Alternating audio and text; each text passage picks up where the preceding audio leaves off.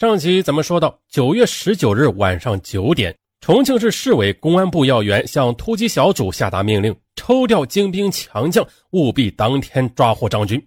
呃，当天抓获张军，何来如此信心呀？啊，原来就是在一个小时之前，重庆警方获得消息，一个湖南男子与一名全姓女子联系，说晚上九时在上次下雨的地方交一包东西。于是，警方根据情况推断，那下雨的地方一是渝中区观音岩，二是渝中区南纪门。接着，警方迅速的在这两处布下天罗地网。果然的，当日晚上九时五十分，一位身穿深蓝色圆领衫的男子来到观音岩处，回头望了一眼后，便径直的朝等候在一暗处的女人走去。突然的，他停下脚步。两人仅简单的交谈几句，那名男子便接取了那个沉甸甸的旅行包，转身欲走。可说时迟，那时快，三名埋伏在附近的侦查员就如猛虎下山般扑向此男子。可那人反应极快，他右手急向腋下伸去，不好，他要拔枪。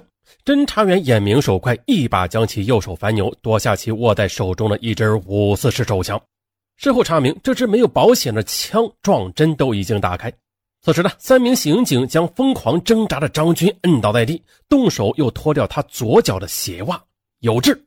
果然，其脚板心有一颗绿豆大小的小黑痣，而这颗小黑痣正是张军身上最明显的标志了。说叫什么名字？张军。好小子，抓的就是你！打开张军手中的旅行包，赫然发现。里边有一百七十五发子弹和一枚军用手榴弹，而被戴上手铐的张军，他哀叹：没想到抓捕刑警身手这么快，连自杀的机会都不留给自己。那活捉匪首张军，这就意味着这起涉案地域广、抢劫金额巨大、作案手段凶残、震惊全国的特大持枪抢劫杀人案成功告破。那活捉张军的人。他是谁呀？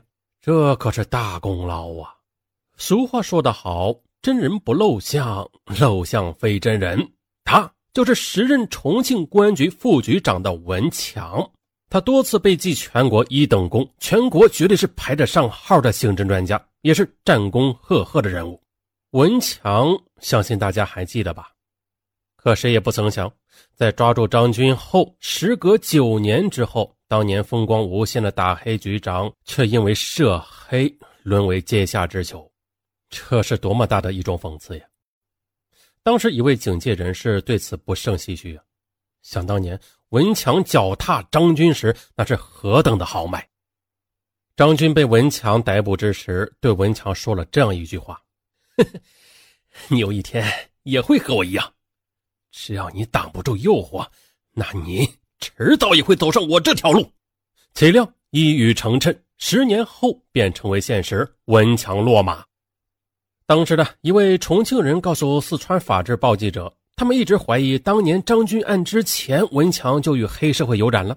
也正是因为这样，文强才能准确地掌握了张军的信息，并且将其抓获。也就是说，张军与文强有染的同伙向文强提供了张军的信息。文强则通过这个案子成就了自己，呃，当然了，这只是一种怀疑，嗯，并没有官方证据的。而文强当年也一直解释自己与黑社会性质组织人物交往是为破案培养线人。那文强本身他就是属于圈内人呢，还是因为培养线人而入戏太深呀？目前呢，只是猜测而已，还不得而知。二零零一年四月二十一日，张军案重庆一审宣判，张军所犯四项罪名：抢劫罪、故意杀人罪、非法买卖枪支弹药罪，分别被判死刑，合并执行死刑。从一九九四年十一月二十三日，张军在重庆江北区做下第一起案起，那作为重庆市公安局副局长的文强就已经与他打了整整六年的交道。文强认为。媒体关于张军的报道都是浅薄的啊！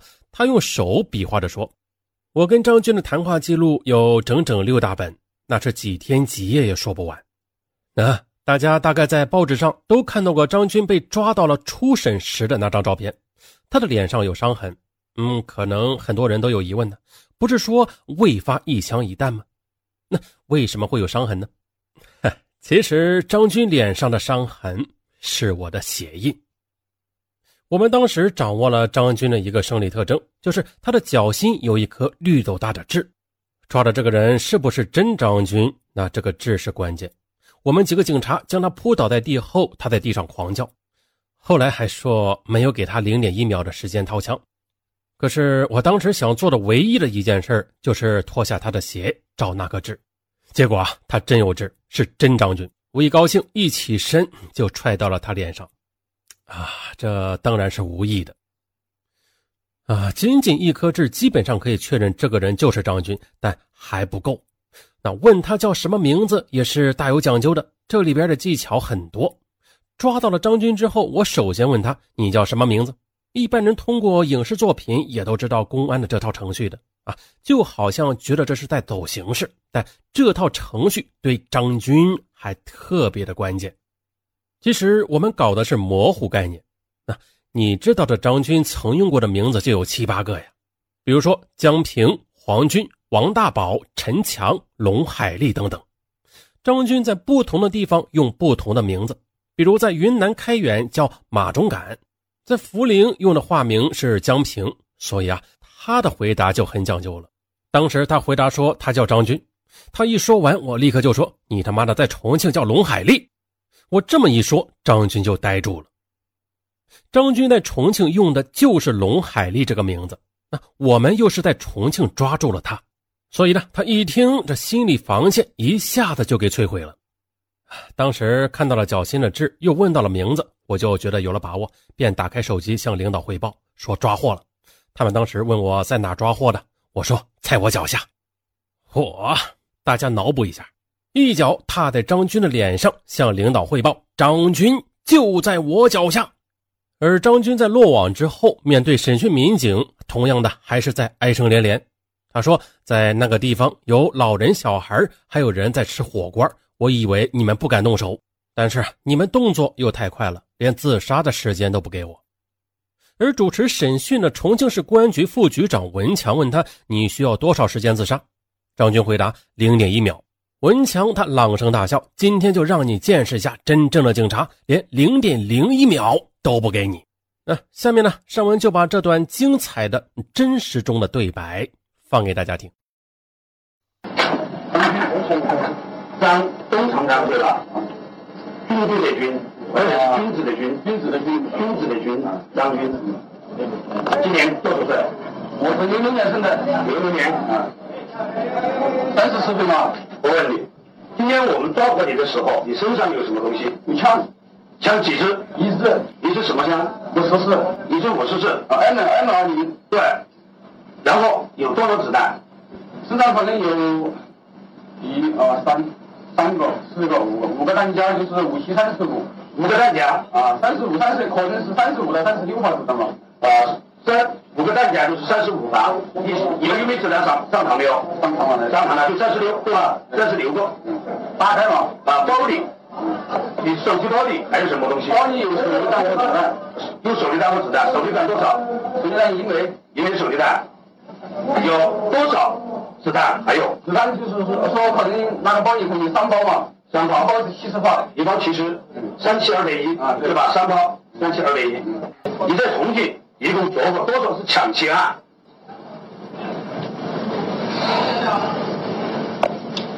曹金门案件是不是你干的？是。再说话。曹金门，上海一律师是不是？是。三刑八有第三件抢劫案是不是你干的？是我干的。还有谁？就是还有哪里的案子是不是？不是，三刑八有第三件抢劫案，又同谁干的？是一个女的。你现在需要喝口水吧？我想喝水。好，给他一口水喝。讨价还价的时候已经过去，这个条件已经不存在。是的。有没有投案自首？对吧？也不会投案自首。现在你坐在我的下方，第一是最为硬的，第二，你必须如实的交代。我好后悔，连自杀的时间都没有。我太小看你们了，小看我们了。我训练了那么多年，你们连自杀的时间都没有。先往下一步吧，零点一秒钟，零点一秒，小看我们了，连自杀的时间都没有，就慢了零点一秒，真的只有零点一秒。你枪子弹已经上膛了，但是有一个你忽略了一个小细节，是吧？完全没打开，因为我我看的时候看到没有这么可疑的人，全部是老百姓，打完了还有女人的小孩呢。所以我想着你们不会在那种情况抓我，所以让我们挡着路口，我看我去了，过去就就抓了。好，就先放这么一段。而这一段就是重庆市公安局副局长文强在审问张军时的对话。后来呢，文强又因为涉黑，同样被判处死刑。前面咱们已经说过了，张军以抢劫罪、故意杀人罪、非法买卖枪支弹药罪、抢劫枪支弹药罪数罪并罚啊，判处死刑，剥夺政治权利终身，并且没收个人全部财产。陈世清以抢劫罪、故意杀人罪、抢劫枪支弹药罪。非法买卖枪支弹药罪、故意伤害罪数罪并罚，判处死刑，剥夺政治权利终身，并且没收个人全部财产。赵正红同上。严若明以抢劫罪判处死刑，剥夺政治权利终身，并且没收个人全部财产。李金生以故意杀人罪判处死刑，剥夺政治权利终身。全红艳以故意杀人罪、抢劫罪、非法运输弹药罪、非法私藏枪支弹药罪数罪并罚，判处死刑。莫金英以非法买卖枪支弹药罪判处死刑，剥夺政治权利终身。周家武以非法买卖枪支弹药罪判处死刑，剥夺政治权利终身。陈世兴鉴于在非法买卖枪支中起到介绍作用，以非法买卖枪支弹药罪判处死刑。缓期两年执行。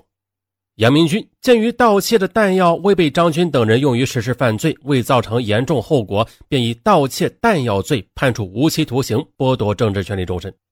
秦直弼以抢劫罪、非法运输枪支弹药罪数罪并罚，判处死刑，剥夺政治权利终身，并没收个人全部财产。严敏同上。杨明艳鉴于非法运输枪支弹药系受张军指使，以非法运输枪支弹药罪、包庇罪数罪并罚，判处死刑，缓期两年执行。王宇鉴于共同抢劫、故意杀人犯罪中没有直接造成伤害后果啊，起次要作用，所以以抢劫罪、故意杀人罪数罪并罚，判处无期徒刑，剥夺政治权利终身。二零零一年五月二十日，恶魔的一生。终于走到了最后一天。这一天，张军虽然强装镇定，面无表情，但是他的双腿明显不听使唤，最后被法警架出法庭。张军整个身子都在颤抖，眼球突出，满脸通红，五官扭曲变形。秦直弼据说也是一副死猪不怕开水烫的憨样子。他在收监时曾经说过：“做得就受得，只能这样了。”而全红艳。据说一直是沉默不语。当他听说他所谓的两个立功表现也没有被认定的时候，一脸的茫然。严敏最后一直在抽泣。据说他在法庭上哭着求法官再给他两年机会，改判为死缓。李德军最后的表情就是耷拉着脑袋一声不吭。据说他还请记者帮忙给爱人发传呼，说五二零，老婆我爱你。那行刑当日就是。五月二十日，而陈世清他最后摆了个 pose 啊，面露笑容，请记者拍照，为儿子留个念想。拍完照片以后，他脸上尴尬的笑意刹那间消失的无影无踪。最终，张军团伙八名死囚被押上刑车，开赴刑场执行枪决。